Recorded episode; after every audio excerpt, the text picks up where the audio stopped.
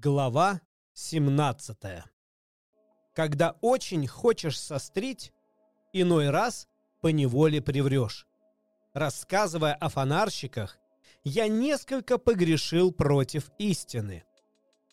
Боюсь, что у тех, кто не знает нашей планеты, сложится о ней неверное представление. Люди занимают на Земле не так уж много места. Если бы 2 миллиарда ее жителей сошлись и стали сплошной толпой, как на митинге, все они без труда уместились бы на пространстве размером 20 миль в длину и 20 в ширину. Все человечество можно бы составить плечом к плечу на самом маленьком островке в Тихом океане. Взрослые вам, конечно, не поверят. Они воображают, что занимают очень много места. Они кажутся сами себе величественными, как баобабы. А вы посоветуете им сделать точный расчет. Им это понравится. Они ведь обожают цифры. Вы же не тратьте время на эту арифметику. Это ни к чему. Вы и без того мне верите. Итак, попав на землю, маленький принц не увидел ни души и очень удивился. Он подумал даже, что залетел по ошибке на какую-то другую планету. Но тут в песке шевельнулось колечко цвета лунного луча. «Добрый вечер!» — сказал на всякий случай маленький принц. «Добрый вечер!» — ответила змея. «На какую это планету я попал?» «На Землю», — сказала змея. «В Африку». «Вот как? А разве на Земле нет людей?» «Это пустыня.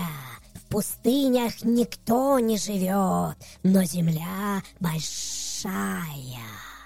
Маленький принц сел на камень и поднял глаза к небу. «Хотел бы я знать, Зачем звезды светятся?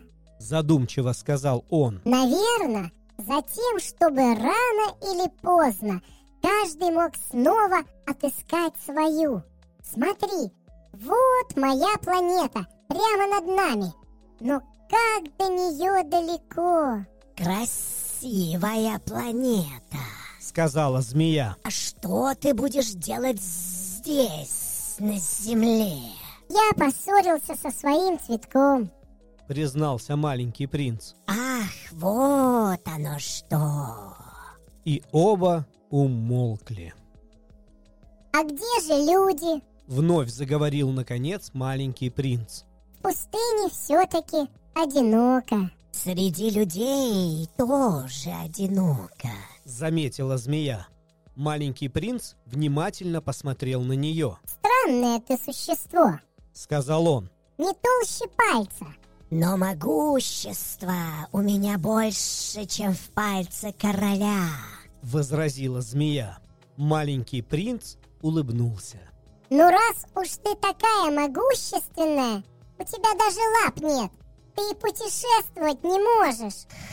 Я могу унести тебя дальше, чем любой корабль, сказала змея и обвилась вокруг щиколотки маленького принца, словно золотой браслет.